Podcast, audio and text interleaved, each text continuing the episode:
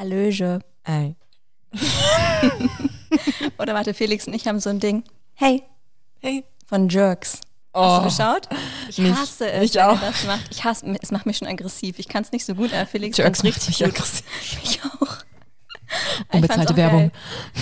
Ey, aber ich hatte so viele Momente, wo ich meinte, können wir bitte weiterschalten? Ich halte es nicht aus. Fremdschämen, ne? Ja. Woher kommt das? Also wahrscheinlich ist man so im, also entweder, ich überlege gerade, weil äh, du musst ja so oder so empathisch sein, um darüber zu lachen, oder nicht? Oder Ja. schon, ne? Also ich finde auch, dass es voll viel situative Komik ist, die du erstmal raffen musst auch. Mhm. Und manchmal einfach nur in your face, wo du schon ahnst, was gleich kommt. Ja, aber mir tut's irgendwie, aber wahrscheinlich ist das dann eine, eine reagieren dann mittels Lachen wahrscheinlich auf dieses empathische, auf diesen durch Empathie empfundenen Charme. Und ich, ich kann das irgendwie nicht. Ja, ich habe mich auch teilweise durchgequält. Okay, aber das heißt, er, er hat durchgesetzt, ihr müsst es gucken. Durchgequält oder war es so ein bisschen wie ein Autounfall, wo du nicht Ja, hingucken willst? ja, ja, eher so, ja. ja, ich gestehe es. Okay, willkommen hier beim Mama Talk. Unsere heutige Folge heißt, was Sprache bei Mama werden mit uns macht. Mama Talk, der Podcast von Mamas für Mamas. Ja, und wir haben uns wieder ein paar Begrifflichkeiten rausgesucht, die wir ganz spannend fanden. Ich glaube, ich schaffe es jetzt einfach einmal, sie zu viert vorzustellen. Okay? Bevor wir einsteigen, okay, ich, Ja, genau. okay, ich lehne mich zurück, trinke einen Schluck Wasser. Also die Begrifflichkeiten heißen Entbindung, Abhängigkeit, Kaiserschnitt und Wehen. Und Jetzt darfst du könnt- überraten, äh, was du raten, was sie miteinander zu tun haben. Genau. Macht euch mal Gedanken. In der Zeit äh, steigen wir noch mal ein bisschen smoother ein. Wir wollen ja immer so ein bisschen berichten, auch wie es uns geht, dass das alles so ein bisschen persönlich hier ist. Ne? Also ich sitze hier gerade mit Nasenbluten und habe Ich Nasenspray habe gerade genommen. echt gedacht, dass du ein bisschen Blut noch an der Nase hast. Ja, ja, doch, Ja, das, ne? das Nasenloch Ja. ist schon krustig jetzt. Ah, Die Kruste hatte ich noch nicht gesehen. So? ich kann gut meine äh, Nasenlöcher bewegen. bewegen. Genau, Nasenflügel. Ja, stimmt, stimmt. Ich kann das auch. Ich kann auch meine Ohren bewegen, das konntest du auch, oder? Na klar. Ja. Stören kurz einmal mit. ja, das ist richtig schön, das Bluten, ne? Ich hatte auch immer Zahnsche äh, Zahnstein, Zahnfleischblut. Ja, das habe ich auch ähm, bei Zahnseide nehmen. Viel mehr als sonst. Man fühlt sich richtig sexy als Schwangere teilweise, oder? Mela Melanie, es wird noch besser.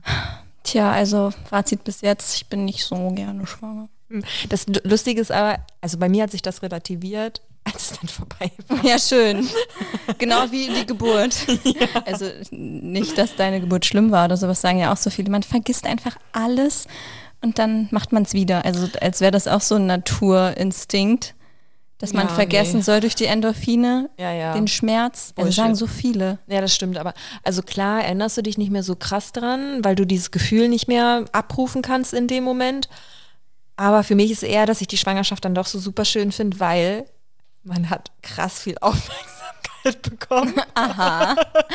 Tell me more, Wurde- Psychologin. Ja, wurde schön bepampert. Aha. Kommen wir auch gleich später drauf zu, warum ich das toll finde. Passt nämlich auch sehr zu den Themen. Und ähm, weil du ja echt viel Zeit, also du musst dich ja ganz Zeit aufopfern für dein Kind. Und Ja. in der ersten Schwangerschaft ist man ja schon sehr umsichtig mit sich, oder? Ah, Was ja. würdest du für, für dich Ja, total. behaupten? Ich genieße das auch, ähm, mir das so gestalten zu können, was ich gerade brauche und so weiter. Das Klar, es wird eine krasse Umstellung. ja. Aber dann habe ich wenigstens nicht mehr diese körperlichen Leiden. Ja, das habe ich auch gesagt. Ich habe auch gesagt, äh, ja, dann kann man so zumindest das sich aufteilen. ja, ja, ja, es ist okay. Ich lasse dich, Dazu wird es auch noch Folgen geben. ich lass dich mal noch so lange im Glauben. Nee, und bei dir? Ich fühle mich gerade ein bisschen voll gegessen. Wir haben die Reste von dem Essen von Felix von gestern Abend gegessen.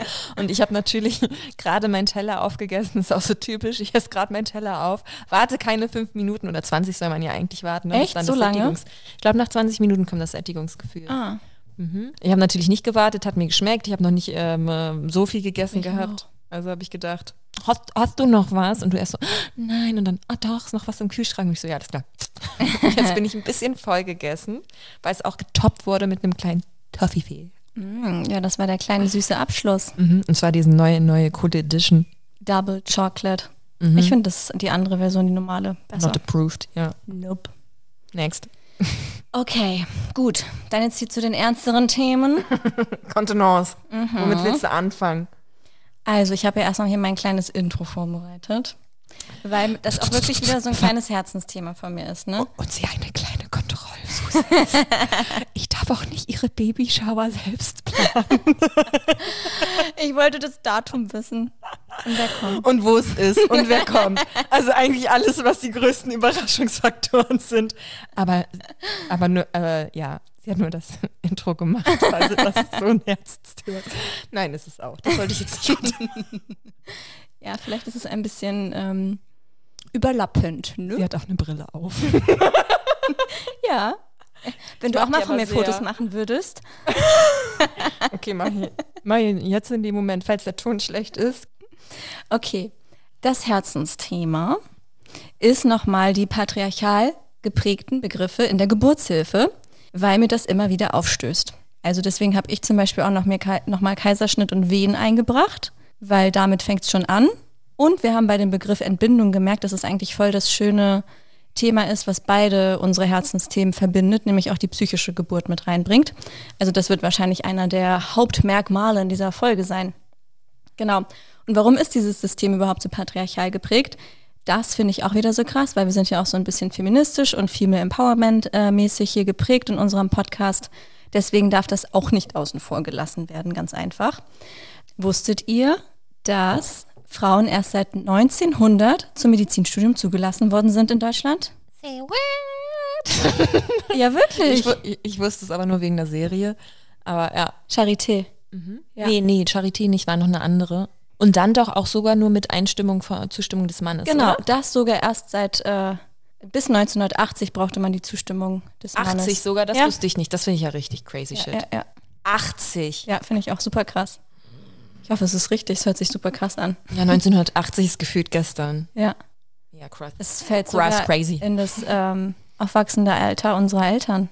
Ja, genau. Und dementsprechend ist ja dann, da, das gibt ja einen auch immer so ein bisschen das Gefühl dafür, wie unsere Eltern von unseren Eltern, äh, Großeltern erzogen worden sind oder in was für einer Weltanschauung die zumindest groß geworden sind und somit ganz viel implizit an unsere Eltern abgegeben haben. Total. müssen. Ich sehe auch noch in deinen Augen, so. Ja, weil ich überlege gerade, ähm, meine Mutter war zum Beispiel die erste, die in unserer Familie Abi gemacht hat und sie wollte eigentlich auch gerne studieren, aber mein Opa wollte das nicht. Er war ge- eigentlich auch schon gegen das Abi. Deswegen habe ich mich gefragt, wenn bis 1980, was sich halt gerade so krass anhört, ähm, der Ehemann zustimmen musste, ob das vielleicht das Pendant dazu auch war, der Vater, wenn die Frau noch nicht verheiratet war. Also so genau sein. weiß ich nicht, wie es dann bei, meinen, bei meiner Mama sich abgespielt hat. Aber es muss ja irgendwer dann die äh, auf jeden Fall die Zusage geben müssen. Ich kann mir nicht vorstellen, dass dann nur die, die verheiratet waren, Pech hatten und das ähm, sozusagen sich bescheinigen lassen mussten. Ja, Und die noch nicht verheirateten, die ja eigentlich nieder, also tiefer gestellt Ja. sind der verheirateten, der verheirateten Frau. ja. Genau, es wäre nochmal interessant, das rauszufinden. Soll ich googeln? Erzähl weiter, ich google. Ja, mach mal. Dann steige ich schon mal in den Begriff Entbindung ein, den ich nämlich auch total schrecklich finde. Ich hatte da letztens von einer Hebamme nochmal so einen Post gesehen und fand es richtig ähm, cool, dass sie das nochmal so auf den Punkt gebracht hatte, wie passiv eigentlich dieser Begriff Entbindung ist. Also mir hat er auch schon immer aufgestoßen und ich hatte mir schon länger vorgenommen, den aus meinem Wortschatz zu streichen. Ich wollte lieber das Wort Geburt oder Gebären verwenden, weil da einfach so viel mehr Kraft diesem Begriff innewohnt.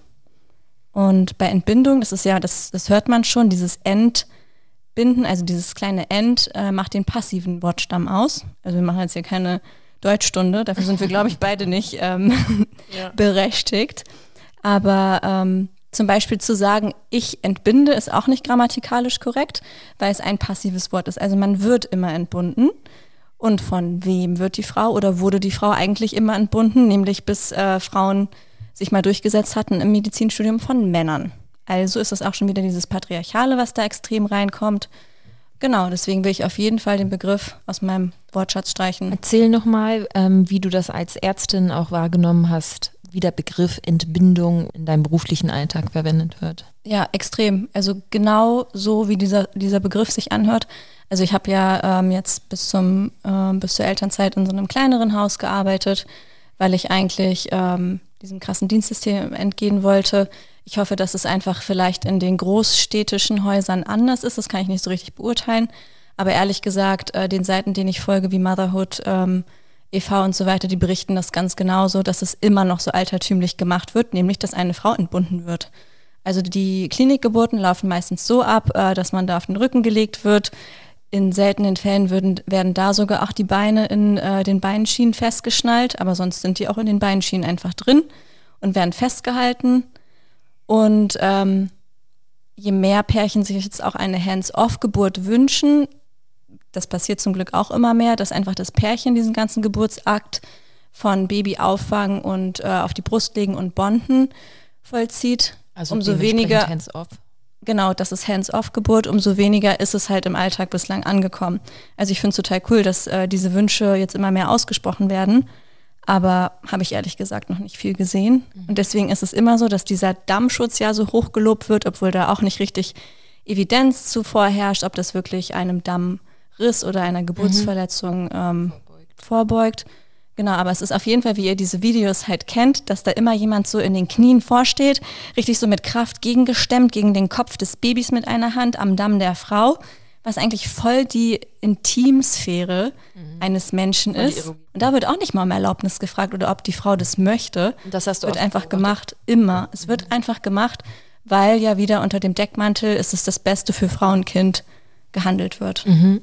Genau. Und das macht das mit dir als werdende Mama. Schrecklich, wirklich. Also ich fand schon immer richtig schlimm, daneben zu stehen. Ähm, aber dadurch, dass ich ja noch nicht so lange in der Klinik äh, die Erfahrung gesammelt habe und auch da in der Klinik ja die neue war, habe ich mich nicht immer getraut, da meinen Mund so aufzum aufzumachen. Mhm. Nachts dann schon eher, äh, wenn man nur noch so im kleineren Team vor Ort ist. Aber ich fand es da schon immer schrecklich zu sehen und habe auch gemerkt, dass manche Frauen oder auch vor allem die PartnerInnen so, in, so ganz latent, manchmal auch nicht latent, aber oft latent in der Körpersprache, dass das Pärchen dann irgendwie so äh, irritierte Blicke, ängstliche Blicke austauscht. Was passiert jetzt? Wieso fässt mich da jemand an? Oder das, das sogar beobachtet? Ja, auf jeden Fall häufig. Oder auch wirklich, nein, ich will das nicht. Mhm. Und dann aber sich durchgesetzt wird von der Hebamme. Was also, sagt sie dann? Das muss sein, das ist zu ihrem Besten und wir machen das jetzt so. Es wird schon immer so gemacht.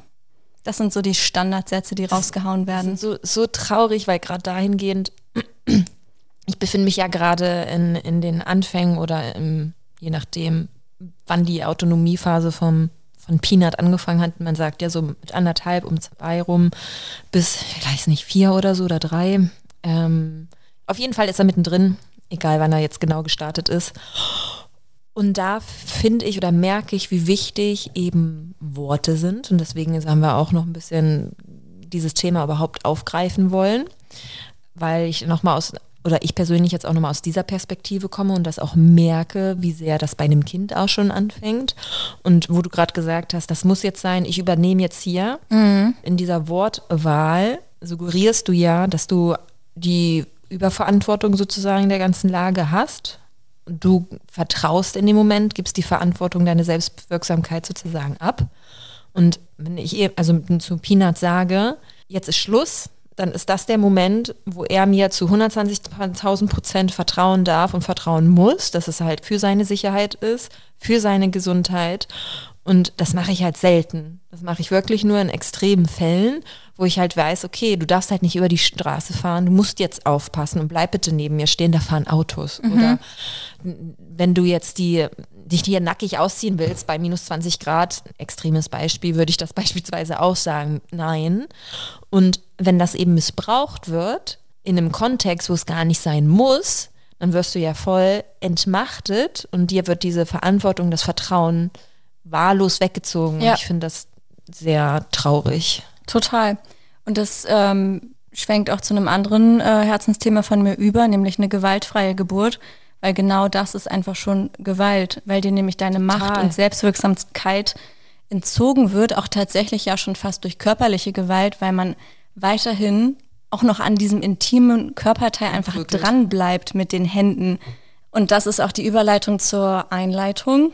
Äh, warum handeln auch die Hebammen so? Also ich kann es mir nur erklären, weil es, äh, weil die auch in diesem patriarchal geprägten System aufgewachsen sind. Die wiederum haben es von den noch älteren Hebammen die wiederum haben, von, haben das von dem strengen äh, Ober- oder Chefarzt, wie es ja auch immer noch ist in der äh, Medizin, dass die obersten Ränge meistens durch Männer äh, bekleidet werden.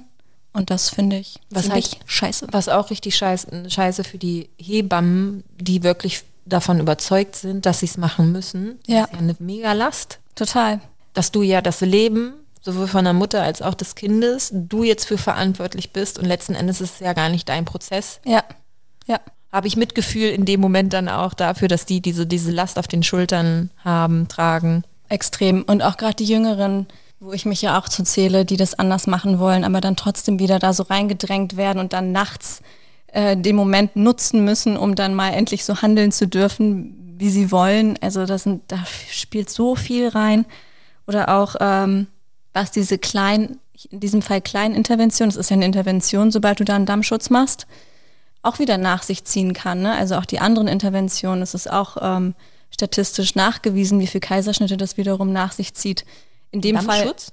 also das ist ein bisschen weit hergeholt, aber man könnte sich vorstellen, die Frau möchte das nicht, spannt extrem an, lässt nicht locker mit dem Beckenboden und da muss vielleicht doch äh, eine Sauglocke dazu kommen, weil dann plötzlich ähm, die Austrittsperiode zu lang ist, die Herztöne wieder in den Keller fallen. Also ist jetzt sehr drastisch Ja. zugespitzt, aber wie gesagt, ein Dammschutz ist eine Mini-Intervention.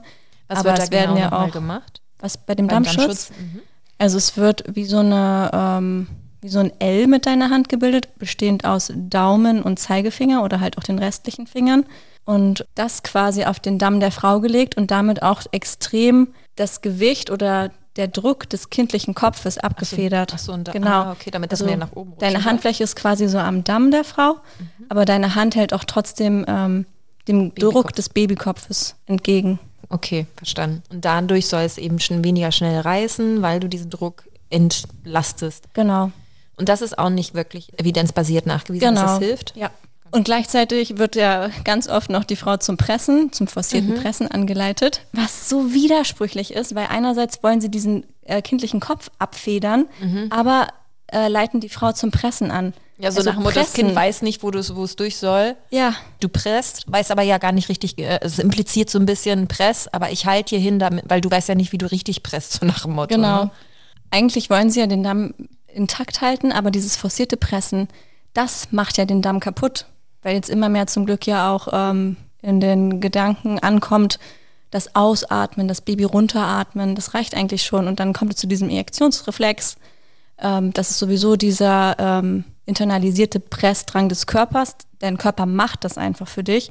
Und du als Mama kannst dem mit Atmen sanft nachgeben, aber du musst nicht noch hier deine Bauchpresse aktivieren und richtig reingehen da. Ja, da find Ich red mich in Rage. Ja, aber ich finde da an dem Punkt ist auch nochmal wichtig zu erwähnen, dass wir definitiv nur die, also wir reden in dem Kontext gerade, wo keine Intervention nötig wäre, nicht von den Zeitpunkten, wo man wirklich ein, also helfen sollte und Genau. dementsprechend von der Aktivität in die Passivität ein bisschen mehr gelangen dürfte, Richtig.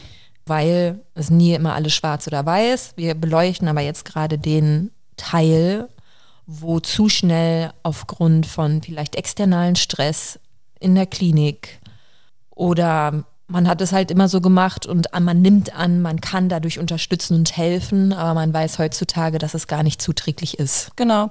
Ganz oft, wie du sagst, ähm, muss der Kreislauf frei werden. Und deswegen mal hier ein bisschen zügiger. Pressen. Schichtwechsel steht an. ja. Ich brauche noch ein paar äh, Bingo-Punkte auf mein Geburtsbingo. ja ey. was ich aber so spannend fand, weil als ich das dann gelesen, ich habe es auf jeden Fall auch das erste Mal gelesen, als ich den Repost von dir bei äh, Mama Hut TV gesehen habe und konnte damit erst gar nichts, also ich bin direkt in diese psychologische Schiene gegangen und habe das damit assoziiert, weil ich persönlich auch nicht die Erfahrung gemacht habe, dass mir diese, ja, dass ich in so eine passive Rolle gedrückt worden bin.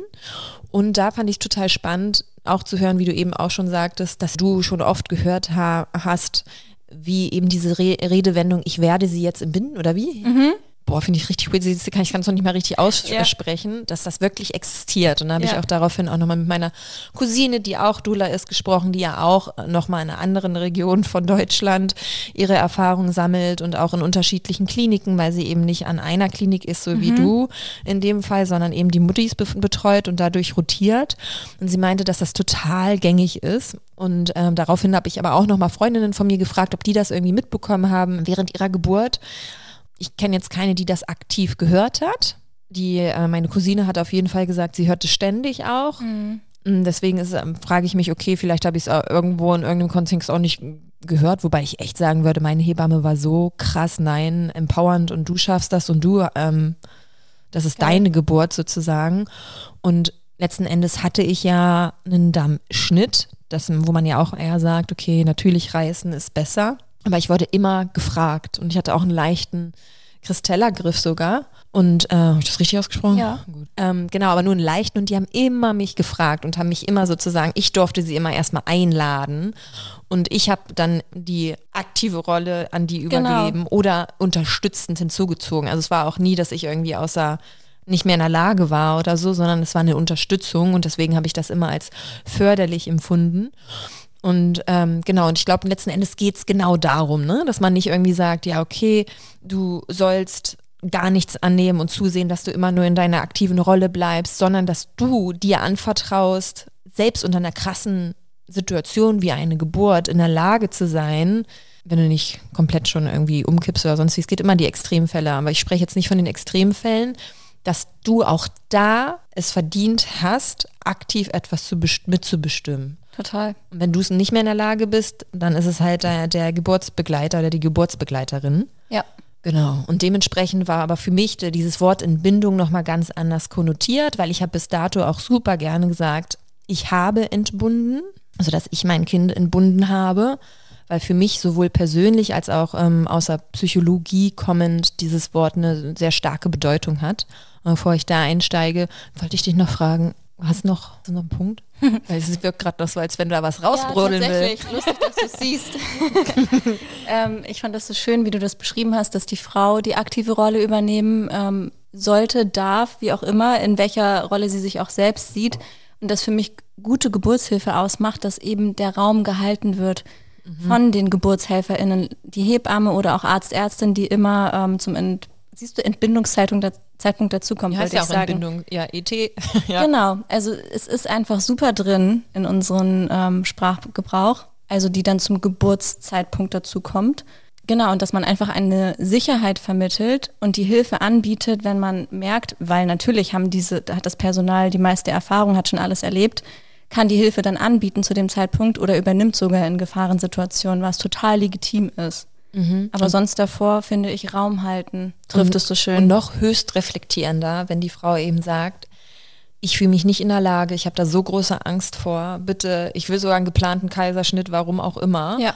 Also selbst wenn man, klar kann man dann immer diskutieren, okay, ist es nur Angst, dann komm, lass mal gucken, was man da machen kann und man kann dich wieder in diese aktive Rolle reinholen, aber letzten Endes ist es immer die Entscheidung von der Frau, ob sie das will oder nicht. Und wenn da sogar so eine hohe Reflexion sozusagen an, ans Tageslicht gebracht wird, wo wirklich gut überlegt worden ist, dass man sich nicht in der Lage fühlt, wie auch immer, ist es auch okay. Ja, voll. Und zum, zur Überleitung zu deinem Begriff, weil du den ja noch nicht so oft gehört hattest vorher, ähm, tatsächlich wurde er als ursprüngliche Definition auch dafür benutzt, den, ähm, das Durchschneiden der Nabelschnur damit zu bezeichnen. Das macht eigentlich eine Entbindung aus, aber wurde natürlich jetzt einfach für diesen gesamten Prozess Geburt irgendwie Im auch medizinischen verwendet. Kontext, ne? Genau. Aber ursprünglich war auch im medizinischen Kontext dafür gemeint, dass die Nabelschnur durchtrennt wird. Das ist quasi das Entbinden. Was ich finde, was so schön ähm, den Übergang zu deinem Thema aufmacht, weil so hast du es ja eigentlich auch im Psychischen eher verbunden. Ne? Das, Genau. Also wir hatten dann auf jeden Fall auch dann nochmal darauf, oder auf, bevor wir diese Folge oder beschlossen haben, dass das ein Thema sein soll, hatten wir beide auch nochmal schon mal eine Diskussion zu den Themen. Und da sind wir auch daher gekommen, dass wir gesagt haben, okay, Begrifflichkeiten können ja auch unterschiedliche Herkunftswege haben oder Herkunftsorte.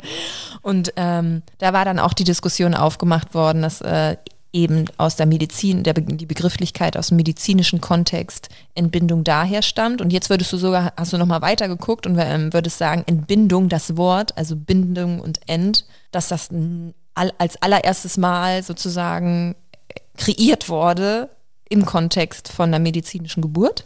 nee, Okay, also das hatte ich nämlich jetzt fast verstanden. tatsächlich auch mit Entbinden werden eines Amtes, Ja. von einem Ja. Amt oder sowas. Mhm. Ich entbinde immer. dich deinen Rechten und Pflichten. Genau, so ist das, glaube ich, auch Genau, geprägt. gut. Aber im Medizinischen halt ursprünglich mit Nabelschnur und dann halt Ja, komplette okay, Geburt. dann sind wir noch auf demselben Nenner. Ich dachte gerade, vielleicht hast du noch mal irgendeinen anderen. So, nee.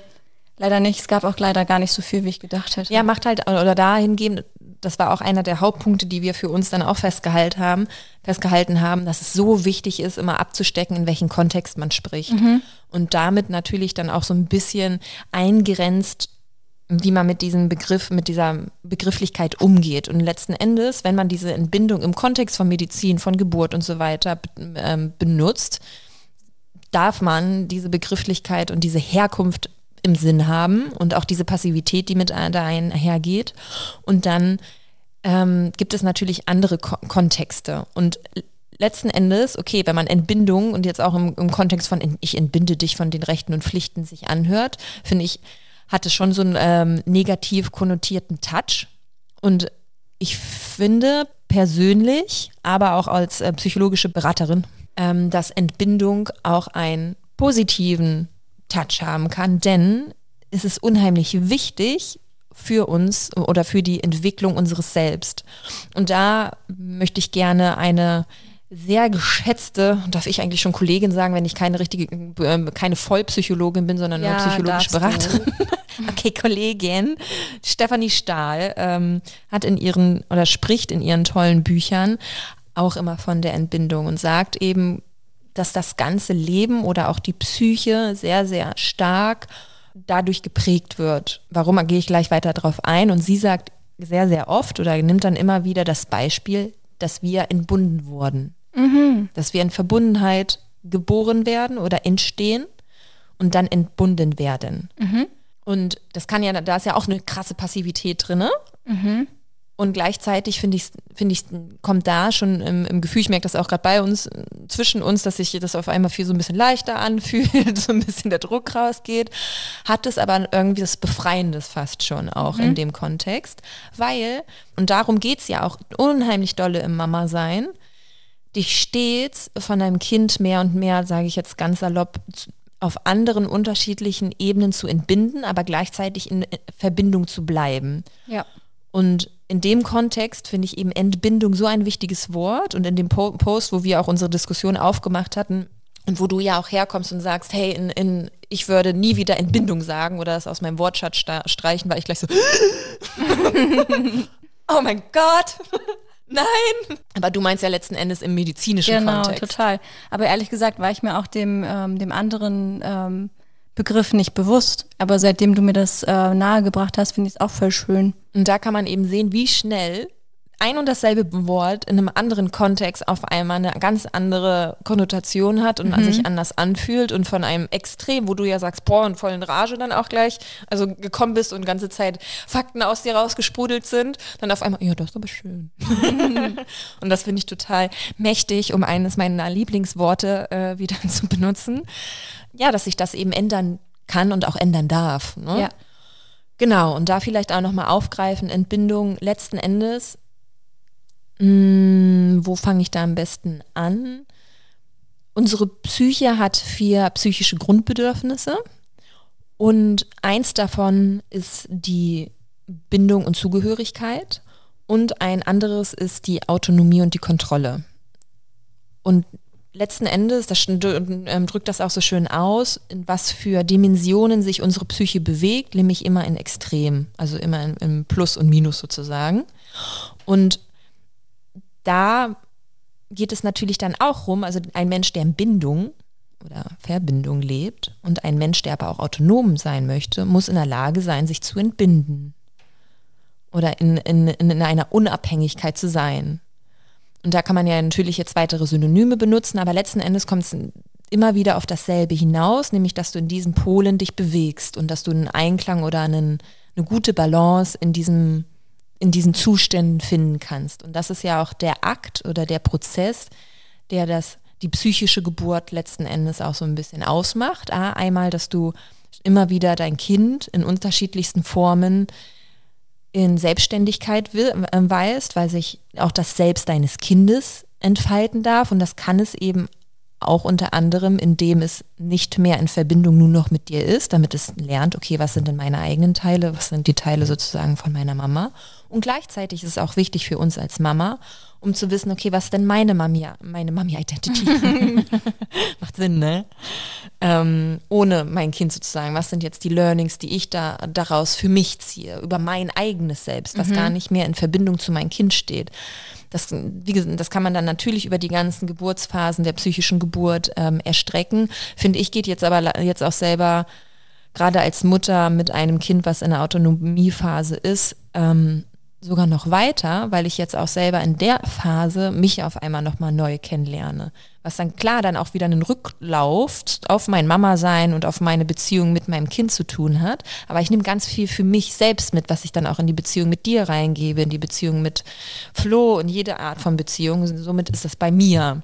Und diese, dieser Begriff Entbindung fällt für mich da sozusagen mit rein, weil das der stetige Tanz ist, sich durch Beziehung und in Verbindung, Bindung sein und dem stetigen Entbinden und seine eigenen Teile daraus mitnehmend beschreibt. Voll. Ich fand auch dein allererstes Beispiel, als wir da ähm, über den Post diskutiert hatten, so schön, ähm, weil du das dann nochmal so plastisch gemacht hast an, an deinem Beispiel. Also du hast die Geburt gemeistert gehabt, warst selber total überwältigt, hingst am Lachgas. Ja, ey, weil ich so nicht glaube. Du brauchtest eigentlich keine äh, Schmerzmittelgabe, aber am Ende warst du so überwältigt davon wahrscheinlich auch, wie schnell es ging und Ja, dass es plötzlich da war. so bescheuert, ne? Der kleine Richtig- Schatz. Das ist wirklich richtig, richtig bescheuert. Keine PDA. Ich wollte zwar zwischendurch ein, aber dann ging es halt am Ende dann doch noch zu schnell. Nichts. Und am Ende, wo alles fertig war, ziehe ich mir Lachgas rein. Und da fand ich so geil, weil da hast du, hattest du mir dann ähm, das Beispiel auf die Psychologie gemünzt erklärt, dass Peanut abgenabelt war. Und das war der erste Moment, wo du diese fast zehn Monate ja das erste Mal ohne ihn verbracht hast. Also da hat ja wirklich diese Entbindung stattgefunden. Lass es jetzt passiv sein oder nicht. Du hast es selbst gemacht. ja, er ist nicht Fall. mehr in meinem Körper. Genau. Und das finde ich so geil. Und das, das hat es so eindrücklich für mich irgendwie gemacht. Und ähm, du warst auch in der Art so überfordert, dass du wolltest, dass Flo erstmal ihn nimmt, glaube ich. Das war doch so, ne? Also er lag auf jeden Fall dann erstmal auf meiner, auf meiner Brust und ich hatte ihn auch, aber ich habe gemerkt, dass ich mich nicht beruhigen konnte. Und das, Ja. war, das war der einzige Punkt, wo ich sagen würde, da war, da war ich ein bisschen, also nicht gut betreut, weil ich lag da, habe da echt gezittert wie, Espenlaub. Ja. Den wusste ich. ja. oh je. Okay, gehen wir nicht weiter drauf ein. Also ich habe sehr gezielt wie Espenlaub. Und keiner hat sich um mich sozusagen gekümmert. Ja. Also ich hatte mein kleines, neugeborenes Baby auf mir drauf und habe da total rumgeschakt. Unten halt noch total offen, äh, Beine breit. Und ich, ich meinte im ersten Moment, hat wer ein Lolli oder ein Bonbon? Weil ich auch unterzuckert war. Ja. Weil Peanut kam um 12.45 Uhr ungefähr zur Welt und das Ganze ging los gegen vier, halb fünf. Dementsprechend habe ich das letzte Mal, glaube ich, um 18, 19 Uhr den Vorabend gegessen, weil an dem Abend hatte sich schon der Schleimfropf auch gelöst. Aber das kann ja dann noch Tage dauern. Ja. Also, dass es dann wirklich morgens um vier die erste Wehe kommt und der Kleine dann um 12.45 Uhr da sein wird, das kannst, das steckst du ja nicht drin. Ja. Und dementsprechend habe ich mir dann nicht, als der Schleim, Schleim- Schleimfropf sich abgelöst hat, erstmal nochmal was reingehauen ähm, an Nahrungsmittel. Und dann war es schon eine lange Zeit, wo ich nüchtern war, eine anstrengende Zeit. Also habe ich gezittert. Also dachte ich, ja, gib mir mal irgendwas Süßes, damit mein, mein Blutzucker wieder hochkommt. Hatten sie da natürlich nicht. Wir hatten das auch nicht in einer in der Kliniktasche, weil die war nicht mit im Kreissaal, weil das auch so schnell ja. ging. Ja. Aber auch weil es so schnell ging. Wir hatten sie dabei. Und ich bin ja eigentlich gerade, wir waren gerade, ich bin gerade aus der Badewanne rausgekommen und es war alles noch mega entspannt und so entspannt, hm, soweit sowas entspannt sein kann, wenn du äh, wirklich schon krasse Wehen hast. Aber auf jeden Fall waren alle um mich herum gechillt, ich nicht mehr und ich habe das irgendwie schon auch so gespürt. Boah, nee, das ist schon hart, ne? Das ist schon, ich glaube, das ist schon weit, aber man hat ja auch keine Referenz. Ja. Und alle um dich herum, bei Erstgebärenden kannst du ja noch besser ähm, sagen, denken eh alle, ja, ja, wenn das mal keine 30 Stunden dauert, so nach dem Motto. Und ähm, dann bin ich halt aus der Badewanne raus mit dem schönen Klinikleibchen, obwohl ich mir ein schönes Hemd gekauft hatte und voll drauf bestanden habe äh, bei Flo, dass ich das anziehen will. Und es war mir so scheißegal. Er hat mich auch noch gefragt, also ich so, soll ich dir dein schönes Hemd holen? Und ich so, gib mir irgendwas. also ich bin ich gerade aus dem Bad von der, mit der Badewanne rausgekommen und da meinte sie so, oh ja, jetzt kontrolliert, jetzt können sie rübergehen, ganz entspannt, langsam in den Kreis sein. Dann ging es halt, musste, also dann kam er schon. Und Ja. dementsprechend konnte ich die Tasche nicht mitnehmen, hatte also auch nichts zu essen, keinen Zucker. Und dann habe ich Peanut Flo in den Arm gegeben, weil ich dann irgendwann gemerkt habe, okay, ich komme gar nicht mehr klar. Und da kam auch das Lach Lachgras dann Ja, zum ja. Einsatz. Genau, und Fakt ist, dass ich dann mein Kind, also das Leben geschenkt habe, ne? das physische, also man wird ja immer in Verbindung bleiben. Mhm. Aber ich habe ihn aus meiner Physis raus entbunden. Und so hat sich das für mich extrem angefühlt in dem Moment, dass er eben jetzt nicht mehr meins ist, blöd gesagt. Also ich habe ihn schon immer als, als Lebewesen in mir wahrgenommen, aber du kanntest ja noch nicht, du kanntest ihn ja noch nicht und ich konnte noch nicht richtig differenzieren, was er ist, was ich bin, weil auch wenn, ich habe ja sehr viel irgendwie auch so ein bisschen meditiert und so ein, so ein Schnickschnack und ihn gespürt. Letzten Endes wusste ich ja noch gar nicht, was nur er ist und was jetzt wirklich ich bin und auch meine Mami-Identity sozusagen dann ist. Und deswegen finde ich diesen Entbindungsbegriff dahingehend schon wichtig, weil es sehr viel um Teilung geht. Ja, voll. Deswegen werde ich ihn nur halb aus meinem Wortschatz streichen. Prost. Sehr gut. Ja, Überleitung zum nächsten Begriff, Abhängigkeit, weil das geht so schön ineinander über. Ich finde, ähm, das passt auch voll gut zu diesem Entbindungsbegriff oder ähm, auch, dass das Baby trotzdem erstmal von dir abhängig ist. Es geht ins Wochenbett über. Du bist total konfrontiert mit dieser Abhängigkeit und trotzdem gibt es immer wieder Momente der Entbindung. Auf jeden Fall in vielleicht äh, steigendem Alter auf jeden Fall, aber trotzdem ja auch dann, wenn du dir das erste Mal wieder vielleicht zwei Stunden Freiheit gönnst oder fünf Minuten zum Duschen. Ey, ich weiß noch, wie ich mal in meiner Story gepostet habe. Nimm dir 15 Minuten Zeit am Tag für dich, liebe Mutti. Und eine Freundin von mir nur so schrieb, scheiße, ist das wenig. Dass du eine 15 Minuten Zeit Ja, für dich Mann. am Tag hast. Ja, aber so fühlt. Und die andere schreibt dir, ich wünschte, ich hätte 15 Minuten. Ja, genau. ja, ist so. Das, Ja. das spiegelt auch sehr gut die Abhängigkeit. Und beide hatten Kinder. Ja, krass. ähm, spiegelt die Abhängigkeit oder die Intensität der Abhängigkeit wieder. Genau. Und da mache ich mir jetzt so langsam schon äh, Gedanken drüber, auch in mentaler Vorbereitung aufs Wochenbett, wie ich damit umgehen werde können, dass plötzlich so ein kleines Murmelchen den ganzen Tag an mir klebt und am liebsten nur essen will. Ja, voll, kann ich auch voll nachvollziehen. Und da, das ist sozusagen mein, wo ich meinte, ja, auch ich persönlich kann da sehr viel mit dem, oder mir ist das Wort Entbindung und Abhängigkeit, solche Begrifflichkeiten sind mir sehr wichtig. Ähm, bevor ich da nochmal genau raufkomme, möchte ich nochmal einen kleinen Schwenker machen, inwiefern, wenn, wenn ihr euch gerade denkt, meine Güte, sind nur Worte, so kenne ich das nämlich auch in meinem Umfeld, ach, war ja nicht so gemeint, habe ich jetzt nicht so formuliert, meine Güte, habe ich das jetzt halt so gesagt.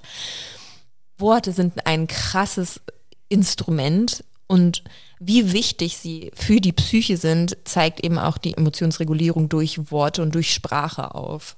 Und es ist eben nachgewiesen, dass wir, sobald wir Dinge benennen können und sie auch so benennen können, dass uns der andere, also unser Gegenüber uns versteht, unsere Emotionen besser regulieren äh, können. Und dass das Paraphrasieren, also wenn du jetzt einfach mal weiter redest oder das ähm, zusammenfasst, was ich gerade sage, auch mir nochmal und natürlich dir auch zur Emotionsregulierung zuträgt. Insbesondere, weil dann dein, du dich erregt fühlst in einer ähnlichen Art und Weise, wie ich mich in dem Moment gefühlt habe. Das spiegelt auch so dann die Empathie wieder. Und so lernst du eben auch nochmal meine Gefühle, von denen ich dir nur erzählt habe, auch nochmal zu regulieren, weil du es ja Voll. durch das Paraphrasieren tust. Und der, der andere fühlt sich verstanden. Das liebe ich, wenn man das nämlich macht. Und das Auch ist. Verbindung. Ja, total. Und da noch ein schöner neuer Punkt, genau, dass du dann in dem Moment, wo du ja eigentlich in einer Entbindung oder in einer Unabhängigkeit stehst, äh, dich alleine fühlst, weil irgendwas passiert ist, du irgendwas wahrgenommen hast, du irgendwas fühlst, irgendwas erlebt hast oder, oder, oder. Also für dich bist, in dem Moment, du dann deinem Gegenüber das erzählst, der es versteht, ähm, wird wieder Verbindung aufgebaut, also die physische Verbindung, die uns irgendwann weggenommen wird. Und so, deswegen ist Wortwahl so wichtig, weil es uns eben wieder auch diese, in diese Verbindung, in diese ursprüngliche Verbundenheit zurück manövriert. Yes, baby. Und warum für mich persönlich? Äh, Frau Alina ähm, hat eher ein anklammernden ängstlichen Bindungsstil gehabt. Heißt also, es gibt unterschiedliche Bindungsstile oder Bindungsmuster, Muster, Muster in der Psychologie. Und insbesondere im Mama-Sein und Mama-Werden kommt natürlich, kommen diese Muster hoch und können gleichzeitig aber auch sehr gut wieder neu erlebt werden und neu erfahren werden. Und deswegen ähm, ist es mir auch total wichtig, über Mami Identity in die Kommunikation zu gehen, inwie, inwiefern du deine Bindungsmuster überhaupt identifizieren kannst und wie du mit denen umgehen kannst, wenn sie halt ein bisschen in Disbalance sind. Heißt, ob du ein bisschen mehr autonom ähm, oder das Bedürfnis nach Autonomie hast oder eher das Bedürfnis nach Bindung hast. Und ich war eben eher der Typ, der zu diesen überangepassten Bindungsstilen ähm, zugeordnet wird, da ich ähm, eine sehr, sehr starke Bindung bis heute noch zu meiner Mama habe und ähm, ich erst später mich da so richtig emotional von entbunden habe und da auch selbstständig schon lange gewesen, physisch auch schon lange entbunden gewesen, gewesen. Aber es gibt eben auch diese, diesen emotionalen Charakter. Und das würde ich sagen, habe ich jetzt durch meine Mutterschaft und Schwangerschaft erst so richtig tiefgehend angefangen zu bearbeiten und äh, zu bearbeiten. Und deswegen, ja, liegt mir das Herz, äh, oder ist das ein Herzensthema von mir, weil es einfach so eine schöne Möglichkeit eröffnet, wie du schon sagst, weil du hast dann auf einmal da so einen kleinen Wurm, der da von dir abhängig ist, wirklich abhängig ist und du dann, dann wirklich mal eine, eine Abhängigkeit, also eine echte, authentische Abhängigkeit ja. spürst. Und als ich das wahrgenommen habe, weil das, das, also wie du gerade sagst, dieser Gedanke, boah, krass, dann ernähre ich den und der ist abhängig von mir so ist es halt auch, ne? Und mhm. das dann wirklich zu durchleben und dann mal zu spüren, wo der Unterschied ist, ne? Zwischen Von dem, was wir uns sonst auch so ein bisschen künstlich irgendwie Richtig. mit dieser negativen ähm, Verbindung zu Abhängigkeit schaffen, ne? Genau, weil man sagt ja, oder ja. es ist ja total das Paradigma äh, vorherrschend, ah, Abhängigkeit ist eher negativ. Oh, Zaro. Hat er gepupst? Ich so riecht es bis hierher. Ja. Oh, wow. Er schläft noch. Auf jeden Fall ganz entspannt. Das kann gut sein. Okay, sorry. Aber Mellas Hund hat ja gerade sich, hat einen kleinen Entspannungsfürzle.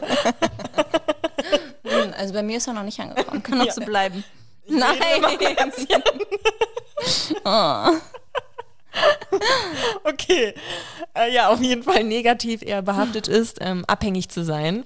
Und das ist ja schon, wie du sagst, eher so, Künst, so eine künstliche Abhängigkeit, mhm. weil unser Leben davon ja nicht abhängt. Klar. Ja. brauchen wir Verbindung und es ist wichtig und wir würden auch, uns würde es nicht gut gehen, wenn wir nicht in Verbindung sind. Aber diese Abhängigkeit, wovon man spricht, spürt man erst so hardcore, wenn du eben ja, im Wochenbett bist. Ja. Fuck ja. ja, voll. Ähm, ich finde die Abhängigkeit, die ich sonst meine, die so künstlich erschaffen ist, tritt voll oft in diesen äh, romantischen Beziehungen auf. Mhm. Und da ist es ja wirklich so ein bisschen verpönt. Ähm, ja, du machst dich so emotional abhängig von mir, sei doch ein bisschen eigenständiger. Ich bin dafür, dass wir eigenständige Freundeskreise behalten und so weiter. Unter unterschiedliche Konten, genau. unterschiedliche Betten. Ja, und da hast du damals, glaube ich, auch ähm, diesen schönen Begriff der Interdependenz reingebracht, nämlich den der ähm, mehr positiven konnotierten Abhängigkeit, weil es ein ähm, Grundbedürfnis doch von uns ist, in Bindung zu sein und so wird in der Interdependenz ja die Abhängigkeit verstanden. Habe ich das richtig gesagt? Ja, also auf jeden Fall ist das eine Begrifflichkeit, die noch ein bisschen, ja, die ein bisschen mehr diesen, diesen, diesen Zwischenstand, deswegen auch Inter, mhm. beschreibt, indem man sich in einer Partnerschaft oder in einer Liebesbeziehung befindet, aber auch in einer Freundschaft mhm. befindet, also eigentlich in jeder Beziehung. Also ich habe gerade nämlich überlegt, ob Beziehung denn der passende Begriff ist, aber ja, finde ich, weil es jegliche Form von Beziehung mhm. ähm, beschreibt. Denn letzten Endes, um eine gesunde Beziehung zu führen, musst du in der Lage sein, sowohl abhängig an, als auch unabhängig zu sein. Und ich fand es auch super schön, irgendwann mal abhängig nochmal anders für sich zu überlegen. Abhängen. Genau. Ich hänge gern mit dir ab. Ja, und ich, Ja, und das ist doch schon wieder geil. Ne? Das ist auf einmal schon wieder schön. Aber auch abhängen, wie ich hänge etwas ab. Ne? Also so. ich hänge meine Jacke ah. ab. Oder Also, dass du in der Lage bist, dass ich in der Lage bin, mich von dir abzuhängen, aber du auch in der Lage, dass ich dich auch loslasse, ne? Ja, ja. Also, dass du dich abhängen darfst und ich nicht irgendwie danach greife. Ja. Und das, äh, finde ich, beschreibt die Interdependenz ein bisschen schöner, weil es halt diesen Zwischen, diesen Tanz. Ja, ich wollte auch gerade beschreibt. Tanz sagen. Ich finde allein das Wort hört sich schon so tanzend an. Interdependenz. Schwingend. Ja, finde ich voll schön, das Wort.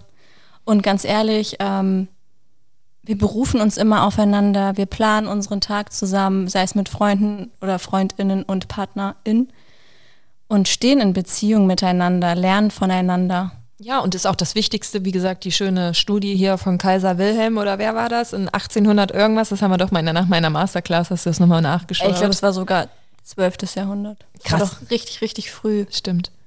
Mit dem, wo die Babys ähm, Mhm. Alleine gelassen wurden, beziehungsweise nur ernährt wurden, aber ohne Lächeln, ohne Worte, ne? Genau. Und alle sind gestorben. Ja. Ja.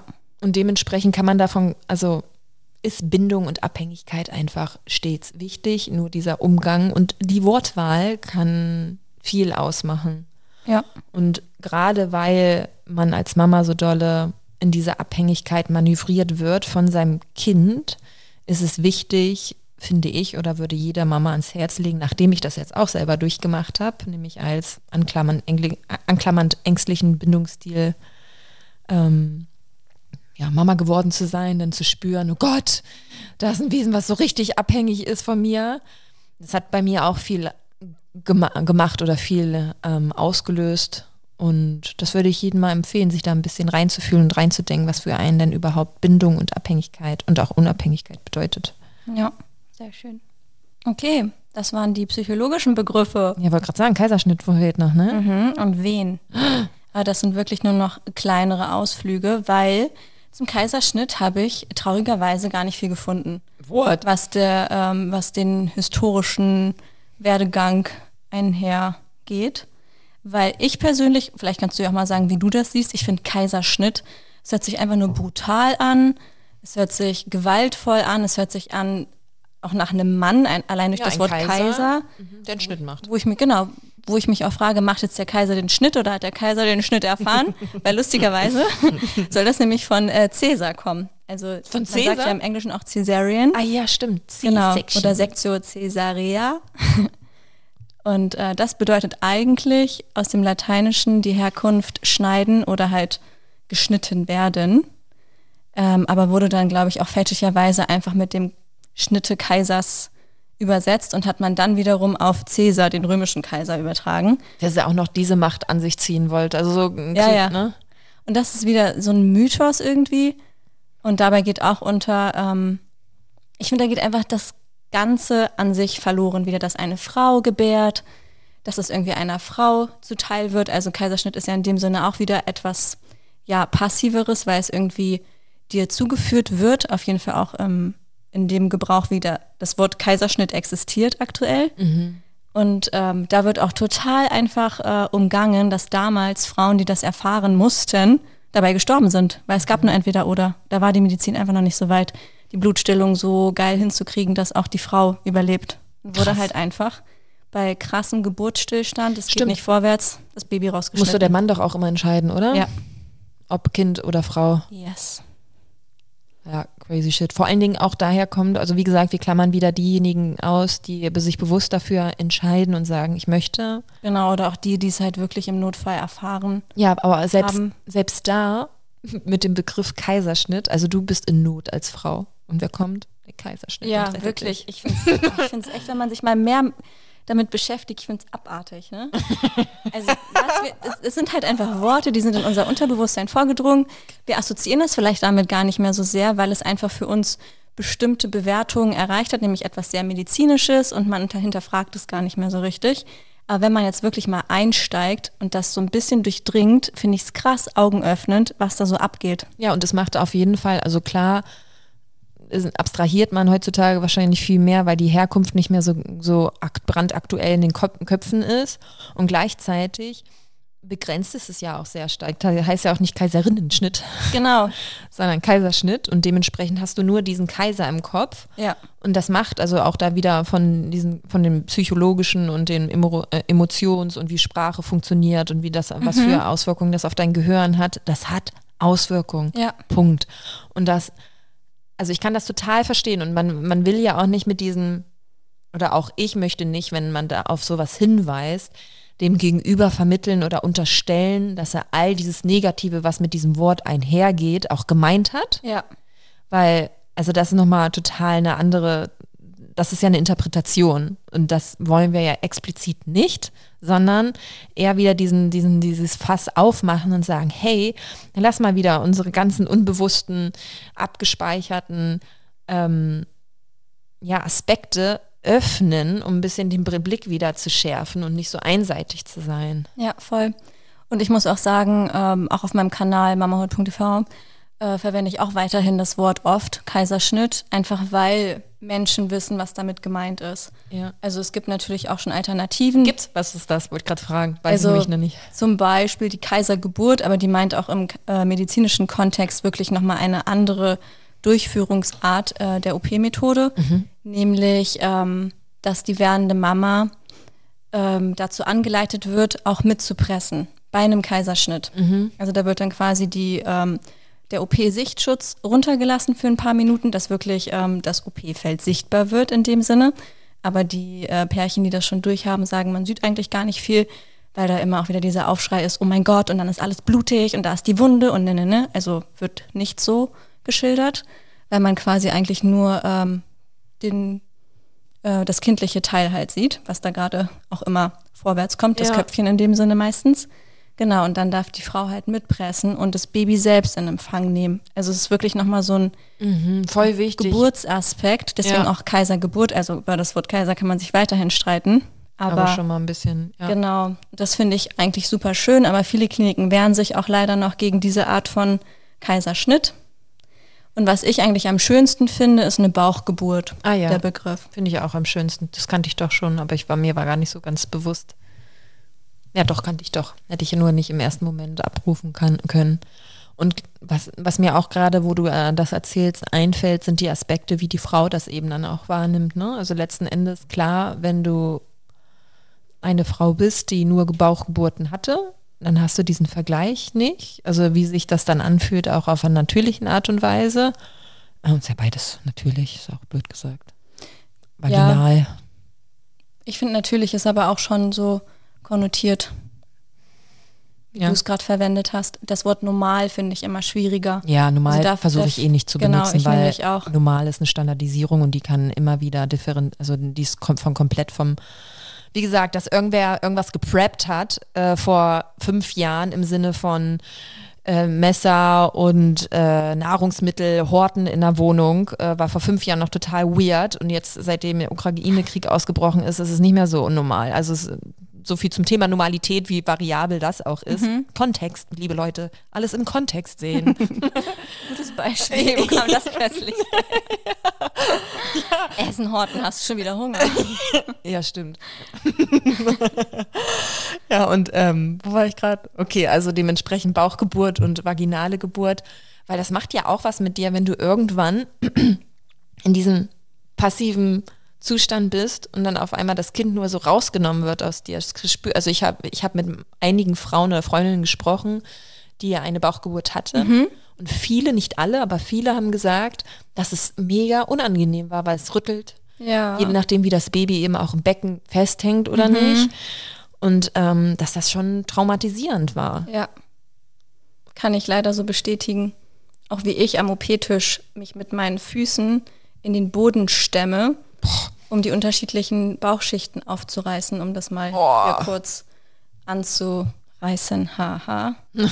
also braucht man richtig Kraft für. Und ich finde, dafür haben das die Frauen, ähm, die bei uns äh, Sektius erhalten, richtig, richtig toll gemeistert, weil ehrlich gesagt, weil ich so oft auf der anderen Seite stehe, ist das eine meiner größten Ängste, dass mir das widerfährt Ja, verstehe ich. weil ich es halt ähm, ziemlich unschön in dem Sinne finde, wie die OP an sich vonstatten geht. Also so eine Kaisergeburt finde ich ähm, schon wieder total toll und auch wenn man sich mental vorbereitet und wie gesagt, die Frauen, die ich da begleitet habe, die haben das im, im Großen und Ganzen alle super gemacht. Also man muss da wirklich bei sich sein und wissen, wofür man es tut, nämlich weil du dann ja dann ähm, innerhalb von fünf Minuten dein Baby in den Armen hältst. Ja. Es geht auch wirklich schnell. Das, der längste Teil ist dann einfach wieder beim zumachen beim Zu. Mhm, und da bist du ja hoffentlich so in deiner Zone, weil das Baby dann bei dir liegen hast, Genau. du gar nichts mehr so spürt, spürst. Weil das wäre auf jeden Fall auch nochmal interessant, aber da- das können wir ja auch nochmal nachrecherchieren, genauso wie der Aspekt mit dem, ähm, ob der Vater dann die, ähm, die Ein- Zustimmung für das Medizinstudium bei Frauen geben musste und eben die, der psychische Aspekt, also inwiefern man wirklich versteht, dass man geboren hat das wahrnimmt und so Prozess, also was das mit dem Prozess, Prozessuieren des Geburtsaktes an sich macht, wenn du eine Bauchgeburt hast, Ja, genau. im Vergleich zur vaginalen. Yes. Okay, und der letzte Begriff, Wehen, hatten wir uns noch rausgepickt, weil das ja momentan ähm, im Hypnobirthing ähm, so ein kleiner Trend ist, dass man lieber Wellen sagen soll. Ich muss sagen, da stelle ich mich irgendwie so ein bisschen quer mit. Ähm, ich finde es nämlich auch ganz cool, also jegliche Art von Begriffen, die wir hier verwenden, wie zum Beispiel auch mit der Entbindung, das haben wir ja ganz deutlich gemacht, kann man auch für sich selbst umdeuten. Wir Menschen haben Sprache erfunden, wir können auch diese Ja. wieder umdeuten. Und für mich zum Beispiel ist Wellen ist irgendwie so ein künstlicher Begriff noch für Wehen. Ich weiß auch nicht, mir rutscht das auch auf jeden Fall immer raus und ich ähm, würde auch behaupten, dass Wehen für mich eher im medizinischen Kontext einfach genutzt wird und nicht automatisch mit Schmerz assoziiert ist, was halt im Hypnobirthing auf jeden Fall ja seine Daseinsberechtigung hat, weil äh, dieses Wort oder der Wortstamm weh von Schmerz kommt. Genau. Ja, kann ich total nachvollziehen. Auch gerade als ich meine äh, Geburtsvorbereitung hatte und ich hatte ja keine klassische Geburtsvorbereitung, sondern nur eine Hypnobirthing Geburtsvorbereitung. Und dann hat uns un- unsere Hebamme so zwei Stunden lang zusammen abgeholt. das war's. ähm, ich konnte mit Wellen nichts anfangen. Ah ja, ging dir auch so, ja? Ja, Ja, krass. Fand irgendwie so Wellen, äh, fand ich auch, ich fand es auch komplett künstlich weit hergeholt und dachte mir so, warum soll das jetzt eine Welle sein? Aber jetzt, nachdem ich äh, geboren habe, muss ich sagen, ähm, dass es schon sehr gut beschreibt, wie es auf dich, auf dich zukommt. Und das soll es ja letzten Endes. Ne? Ja, von dem Aspekt her finde ich es eigentlich auch ganz gut, ja. Ja, und es kommt und geht wirklich wie so eine Welle. Also meine Wellen waren sehr gestaffelt. Also wenn du dir Also schnell hintereinander, ja? Ja, ja, ja. Es war ja, ja, das, das war echt ja so, dass äh, Flo immer mit der App getrackt hat und von der ersten Wehe an gesagt hat, wir sollen ins Krankenhaus. Die App sagt, wir sollen ins Krankenhaus. Genau. Und ich dann so, Alter, ich so, ich gehe erstmal in die Badewanne, schmeiß mir da meine Blütenblätter von Mella rein. Ja, habe ich auch, gibt's auch ein Bild von. Nicht gelogen. Oh, schön, das kenne ich gar nicht. Nee, auch hab ich mit das nie geschickt? im Bad? Ja, ja. Ähm, auch mit dir mit Und Blüten. Babybauch und Blüten? Genau. Oh, nee, zeig mal. Echt? Können Muss wir ich das dann- posten? Ja, da müssen wir, gleich- ich weiß nicht, ob man hier ein bisschen den Intimbereich sieht, ähm, weil das Wasser, da war gar nichts drin, außer wirklich diese Blüten. Ja. Und ähm, genau, aber gibt's ein Bild von, weil da ist Oh, Flo auch schön, immer nee, voll das kenne ich nicht. dass er dann sagt, komm, mach ein Bild, na, lass uns ein Bild machen. Voll das cool. macht er richtig gut, hat er echt. Richtig schöne Und er hat auch das. Talent, dass er direkt, wenn du jetzt sagst, ah, weißt du noch, vor drei Jahren, dann und dann, dann macht er so, ja, hier. Dass er es sofort zur ja, Hand hat? Ja, keine Krass. Ahnung. Anscheinend merkt er sich das irgendwie so. Aber auf jeden Fall ähm, hat halt wirklich die App angezeigt von der ersten Hardcore. Wehe an, ähm, dass wir ins Krankenhaus sollen. Und ich so, ja, nee, weil ich hatte ja auch immer im Kopf, bla, kann erstmal dauern und vielleicht, ich habe immer damit gerechnet, dass vielleicht auch nochmal aufhören könnte, ne? Mhm. Und ähm, nee. Und das war schon so wellenartig, dass es immer gekommen ist und gegangen ist. Und dementsprechend kann ich jetzt mehr damit relaten. Ja, das muss ich auch bestätigen, weil äh, so eine Wehe hat halt auch ähm, seinen Peak oder so eine Welle und das macht das ja auch nochmal, ähm, genau die Wellenform bildlich dargestellt, schön ansichtlich. Und was ich auch cool finde, wenn man halt sich nicht so gut vorbereitet fühlt oder vielleicht sogar mit sehr viel Angst dann in diese äh, Geburt reingeht, dass diese Welle auch über einen hereinbrechen kann. Das finde ich, hat das auch nochmal als schön, schönes Merkmal an sich, der Ja. Begriff. Ja. Das stimmt. Da wieder, was Worte und Assoziationen ausmachen. Genau. Ja, das waren unsere Begriffe. ich bin ganz schön durch, muss ich sagen. Ich merke das schon ungefähr seit äh, 40 Minuten oder so. Also seit der ganzen Aufnahme halt. Nein. Nein, Spaß. Seit äh, den, den, das Intro, was mein Herzensthema war, da war Also ich richtig rausgebrettert, ne? Und dann alles rausgeschossen aus allen Rohren. Aber du blutest zumindest nicht. Ja, sehr gut. Stell mal vor. Nicht mehr. Auf einmal so. Dann fängt es an zu bluten. Zähne und Nase. sitzt die hier vor mir. Und ich denke, was Tollwut, ey. Oder so. Na gut, Okay, dementsprechend Süßen. Hauen wir in den Sack. Ja. Und ihr wisst, wie immer, falls ihr uns noch nicht bewertet habt, los geht's. Es geht richtig schnell bei Spotify. Ich habe es übrigens auch mal gemacht, weil ich mir dachte, ja, hey, auch wenn ich das hier hoste, Ja. kann ich mir auch eine Bewertung geben und ratet, was ich mir gegeben habe. Fünf Sterne. All Genau. starts with you, ja. Genau. Und wenn ihr Feedback habt, schreibt uns gerne eine DM bei Instagram. Genau. Themenvorschläge sind auch immer willkommen. Yes. Erzählt uns, was die Folge mit euch gemacht hat, ob es äh, neue Gedanken euch eröffnet hat. Aber uns ist wichtig, eben auch Feedback zu bekommen und zu wissen, ähm, wo wir euch immer sozusagen mit hinnehmen. Genau. Dann habt noch eine schöne Woche. Mama Talk, der Podcast von Mamas für Mamas. Eine Antenne Niedersachsen Produktion.